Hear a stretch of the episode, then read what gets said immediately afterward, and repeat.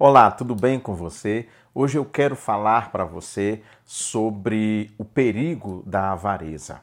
A avareza, inclusive, é um dos sete pecados capitais, o segundo, se não me engano. A Igreja Católica Romana relaciona sete pecados que ela chama de capitais, que são pecados aí que as pessoas estão se deparando com eles no dia a dia. Então, a avareza é um deles. A avareza é algo muito perigoso, porque o avarento representa um perigo para as pessoas que se relacionam com ele e para com ele mesmo. É sempre um perigo. Bom, havia uma novela que tinha um personagem, Nono Correia, que era muito avarento. Tudo na casa dele tinha cadeado, até a geladeira, né? O negócio era juntar dinheiro. Talvez o símbolo da avareza seja o tio Patinhas. Acho que é o tio Patinhas, né? Aquele que ficava entra dentro de uma espécie de cofre, aliás, de um cofre fica nadando em dinheiro. Então, o avarento é aquele cara esmulambado eh, que come mal, vive mal, mas está com a conta recheada de dinheiro, tem muito dinheiro no banco, dinheiro em casa, em tudo que é lugar. Ele é incapaz de dividir o que ele tem com qualquer pessoa, é incapaz de socorrer um necessitado, mesmo os da família morrem à míngua e ele não faz nada, porque ele é avarento, ele só pensa nele mesmo. Ele tem um apego ao dinheiro seríssimo.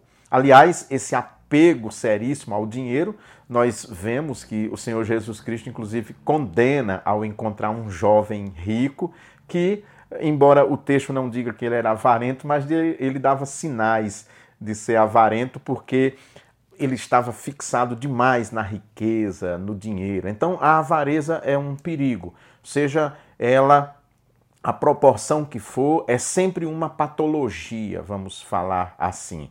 É sempre uma patologia, é uma doença que pode levar, inclusive, a, até a morte, o avarento, porque ele morre para não ter que pagar um exame, não ter que procurar um médico particular, fica dependendo às vezes do serviço público para não gastar dinheiro e morre literalmente para não gastar aquilo que juntou.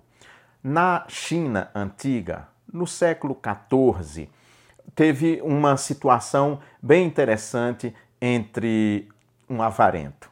Um tigre correu atrás de uma corça para, claro, comer a corça. Ia ser o seu almoço. A Costa foi correndo, Costa corre muito rápido, foi correndo, correndo, mas ela chegou num despenhadeiro assim, então ela olhou para o despenhadeiro, olhou para trás, viu que o tigre chegava perto e ela não tinha para onde correr. Era aquela situação: se correr, o bicho pega, se ficar, o bicho come. Então, como ela sabia que se ficasse ali ia ser devorada, ela arriscou: eu vou pular, quem sabe eu sobrevivo. E aí ela pulou.